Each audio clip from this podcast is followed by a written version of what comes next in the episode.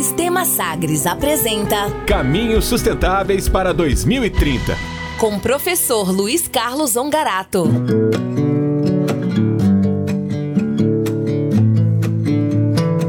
Agora aqui no tom, no tom Maior, nosso assunto é economia, por isso já estamos em contato com o professor Luiz Carlos Ongarato, especialista no assunto. Professor, boa tarde, bem-vindo mais uma vez ao Tom Maior. Boa tarde, Jéssica. Boa tarde a todos que nos acompanham aqui. É um prazer estar nesta segunda-feira falando sobre economia. Professor, então a gente continua aqui, né, dando continuidade, então, à nossa série sobre a ODS 8, né, Objetivo de Desenvolvimento Sustentável da Agenda 2030 da ONU, que é sobre trabalho decente e des, des, emprego e trabalho decente. A nosso tema de hoje, professor, é a meta 8.6 Fala para a gente o que, que diz essa meta, professor. Bom, a meta 8.6 ela vai falar sobre o, o empregabilidade do jovem e os esforços que as nações devem fazer para que deem mais oportunidade e que reduza uh, o desemprego entre jovens de 15 a, a faixa aí vai cada, cada país vai ter a sua meta, mas é numa faixa aproximadamente de 15 a 25 anos.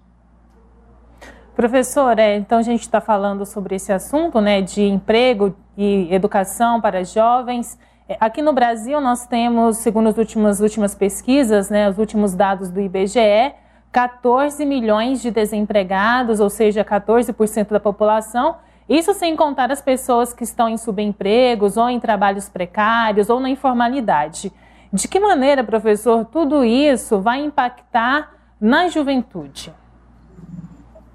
Bom, a, a juventude brasileira, assim como países semelhantes ao nosso, ela tem uma peculiaridade que é a necessidade do emprego muito jovem. Se a gente for comparar com, com outros países desenvolvidos, é, não é a mesma realidade. Um jovem brasileiro, muitas vezes, ele precisa é, sustentar a sua casa, a sua família, contribuir e também, muitas vezes, sustentar até seu próprio estudo. E por conta disso, ele acaba saindo da escola para ter que trabalhar muito jovem. Então é necessário sim ter uma meta é, de desenvolvimento sustentável para esse público que, que vise justamente proporcionar mais empregabilidade, mais oportunidades, e isso está muito atrelado também à própria educação desse jovem. Professor, então qual é o cenário aqui no Brasil, já que o jovem brasileiro ele não tem essa opção de não procurar emprego? Bom, o cenário no Brasil hoje, infelizmente, ele se deteriorou muito para o jovem por conta da pandemia. É, o jovem deixou de estudar em grande parte pela, pela, pelo acesso, né, pela dificuldade de acesso aos meios digitais, então principalmente os jovens das camadas mais pobres. E também ele, ele deixou de se inserir no mercado porque houve um aumento do desemprego. Então, qual que é o desafio hoje dentro da nossa realidade? É levar, primeiramente, o jovem de volta para a escola e você também tem programas para uh, receber jovens, como programas de aprendizagem, uh, que são vinculados também à própria capacitação técnica, muitas vezes, é, para poder, é, é, como se diz, você desenvolver uma política que tem uma, um cunho social muito forte dentro da estrutura é, social brasileira. Professora, a gente então a gente não quer que esses jovens estejam trabalhando ou procurando emprego. O ideal então é que eles estejam estudando, né, se qualificando. Como trabalhar isso aqui no Brasil? Promover isso, já que a renda que esses jovens, né, do trabalho desses jovens é fundamental para as famílias. Bom, é, dada a necessidade de renda, é, é importante que o jovem é, ele tenha programas de acesso, que ele continue estudando, que ele tenha horários é, voltados para o emprego, para os programas de aprendizagem. Então, a gente tem uma legislação específica, existem empresas específicas que é, proporcionam esse tipo de acessibilidade do jovem, em principalmente programas de aprendizagem. E também, uh, não somente o jovem que está no ensino médio, mas o jovem que vai para o ensino superior. Ele tem que ter uma, uma receptividade também do mercado em termos de estágios, é, oportunidades de primeiro emprego e, e, e por aí vai, porque se a gente, como nós somos um país jovem, nós não proporcionarmos empregabilidade para os nossos jovens, em poucos anos nós teremos uma camada social adulta que ela não estudou, ela não se capacitou, ela não teve oportunidades de emprego, então ou ela vai para o subemprego com salários muito baixos, e numa próxima necessidade, de retomada econômica, nós teremos pessoas jovens, mas não teremos pessoas qualificadas e habilitadas para gerar produtividade, e isso se torna um problema econômico muito grande, porque um país ele pode se desenvolver apenas, ou vamos colocar se dentro de um modelo clássico, quando ele tem uma população jovem, uma grande parte da sua população jovem. Porém, se essa população jovem ela não tem qualificação, ela não tem oportunidades, a gente tem uma geração perdida. E agora a curva é, de envelhecimento do Brasil, né, a curva de faixa etária do Brasil, ela já está descendente, ou seja, a nossa população ela não vai ser mais jovem, ela vai ficar cada vez mais velha. E isso vai trazer um problema de desenvolvimento econômico para o Brasil. Estamos conversando aqui no Tom Maior com o professor Luiz Carlos Ongarato, especialista em economia. Professor, tem uma pesquisa da Fundação Getúlio Vargas que aponta que um quarto dos jovens entre 15 e 29 anos não estuda e nem trabalha, é o que a gente chama de jovens nem nem. É, qual o impacto disso? Por que, que isso acontece, professor? Isso também pode causar também impactos econômicos, né? Sim, é importante que, que o, o, jovem ele esteja inserido dentro da escola, ou ensino médio, ensino educação básica, educação superior, educação técnica. É, se ele está fora da escola, é um problema, muitas vezes por necessidade de trabalho. Como não há trabalho ele acaba não estudando e não indo trabalhar, não gerando riquezas. Então, isso é, faz com que essa geração de nem-nem ela, ela acabe por ser muito prejudicial para a economia. Porque na hora que esse jovem se interessar ou que houver um trabalho, um emprego para esse jovem, ele não vai estar capacitado. Não estando capacitado, automaticamente as empresas não vão ter quem empregar. E aí a gente não tem crescimento econômico. Né? Então tem essa preocupação que não é somente do indivíduo, ela é uma preocupação também da sociedade e do Estado. Professor, é, nós tivemos programas como o ProUni, o FIES, né, que levaram jovens é, mais pobres a chegar à universidade, a fazer o curso superior. O senhor acredita que isso também se reverteu em mais empregabilidade? Sim. É, qualquer pesquisa que a gente vai analisar, dados que a gente vai analisar, é só a gente perceber que quanto mais capacitada está a pessoa, maior é a renda dela, maior é a renda média dessa população. Então é, é, é importante que uma política pública, como o FIES, um programa de financiamento a juros baixos, ou um programa de acessibilidade ao ensino superior, como o ProUni, ele faz com que mude essa realidade desse jovem.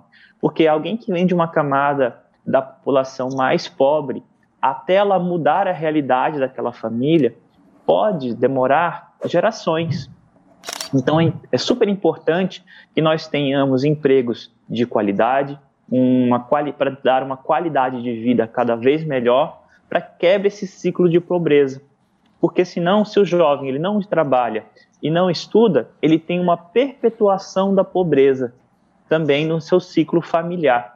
Então, programas como esse que você falou, Jéssica, eles são fundamentais para essa acessibilidade ali à educação. Professor, outro, outro ponto importante é a reforma do ensino médio, deve começar já no ano que vem, e um dos pontos dessa reforma é acelerar o ingresso dos jovens no mercado de trabalho. Nessa relação entre educação e trabalho, qual a política que o senhor acredita ser mais adequada para a juventude? É interessante que o novo ensino médio ele tem agora diferentes caminhos que você pode trilhar desde lá da primeira série do ensino médio até a terceira. Então você consegue focar um pouco mais em áreas afins daquele estudante, mas a principal ponto dentro da meta 8.6 é justamente a possibilidade de você ter é, o ensino técnico, não somente dentro das escolas públicas, como institutos federais, as antigas escolas técnicas, mas também dentro de escolas privadas. Você tem a possibilidade de oferecer o ensino técnico. Então, quanto mais jovens, é, desde lá do seu primeira série do ensino médio, estão aprendendo uma profissão, e uma profissão que ela seja adequada à sua realidade, por exemplo, em Goiás, a gente tem uma realidade do mercado de trabalho e essas escolas vão oferecer cursos com alta empregabilidade nessa região, assim como é, uma, uma, um outro estado tem uma outra realidade e ele vai ter uma oferta de cursos técnicos, do ensino médio técnico, de acordo com a sua realidade daquela região. Então, isso vai proporcionar que o jovem ele consiga acessar o mercado de trabalho de uma maneira qualificada antes dele entrar no ensino superior. Porque esse jovem, ele, às vezes, ele não pode esperar ali se formar numa faculdade. Às vezes, com 17, 18 anos, 15, 16 anos, ele já pode se inserir. E um outro ponto interessante dessa reforma é que os jovens, é, fazendo o um ensino técnico, é, o ensino médio técnico, ele vai também poder experimentar mais as profissões. Ele já chega mais maduro na hora de escolher ali a sua faculdade, caso essa seja a opção dele. Outro ponto importante, professor, para a gente avaliar aqui no Tom Maior, é um, um, ponto da reforma trabalhista que estipulou o trabalho intermitente, né? Esse trabalho intermitente foi aprovado com o discurso de que assim os jovens poderiam trabalhar sem deixar de estudar. Qual a sua avaliação, professor? Bom, a questão de reformas, é, justificativas de reformas trabalhistas, é, de um, eu tenho um tom um pouco mais crítico em relação a isso, é, porque não é a regulamentação necessariamente que vai gerar as oportunidades. a, meu, a minha forma de enxergar isso é que o mercado ele vai gerar oportunidades e o, o, a, a empregabilidade no Brasil ela não é diretamente ligada à legislação, ela é ligada a, ao crescimento econômico. E quando a gente tem uma economia que já não cresce há alguns anos, a gente tem todos esses problemas. A gente tenta reformar a Previdência, a gente tenta reformar o mercado de trabalho, a gente pode fazer qualquer reforma tributária, porém, o principal é fomentar a economia para que mais pessoas criem suas empresas, mais pessoas é, têm mais empregos, mais renda, e isso vai tendo um efeito multiplicador na economia de oportunidades. E não somente reformar, mas é como se a gente tivesse que ajeitar, uh, dar um jeitinho ali numa economia que já está muito pequena para o tamanho do Brasil. Professor, para finalizar então aqui o nosso bate-papo, o que, que falta, né? Quais são os desafios para que o Brasil alcance né, a meta 8.6 de reduzir a proporção de jovens sem emprego, educação ou formação? Uh, o principal uh, ponto seria o Brasil voltar a crescer de uma maneira estruturada, dando oportunidades, principalmente aí para o microempreendedor, dando um crédito, é, educação, se preocupando realmente com o jovem, porque uh, não é simplesmente o jovem se lançar ao mercado de trabalho, a gente tem que ter uma preocupação porque é a economia do nosso país, é a, da próxima geração. A gente não pode perder mais uma década, duas décadas de crescimento econômico. Então, é, os pilares são o crescimento econômico, o financiamento de novos é, empreendimentos e também a educação para esses jovens. Professor, antes de, de despedir, né, mata aqui a nossa curiosidade. Qual o nome dessa fruta aí atrás do senhor? Aqui no, eu estou aqui no Rio Grande do Sul, chama bergamota, mas a mexerica, tangerina. É, aqui tem, tá na época dos cítricos, né? Então tá cheio aqui, eu estou no meio de um pomar. Tá bonito aí atrás. O Vinícius acertou. Tá bem bonito. Ó, a Nanda e o Vinícius. Vinícius não conta, né? Porque é do Rio Grande do Sul, acertou aqui o nome da fruta. Professor, muito obrigada pela sua participação. Até semana que vem. Até semana que vem. Tchau, tchau. Obrigado. Daí conversamos com o professor Luiz Carlos Ongarato, especialista em economia, sobre a meta 8.6 do, da Agenda 2030 da ONU. Essa meta fala sobre reduzir a proporção de jovens sem, sem emprego, educação ou também sem formação. Você ouviu Caminhos Sustentáveis. Sistema Sagres com base na Agenda 2030 da ONU.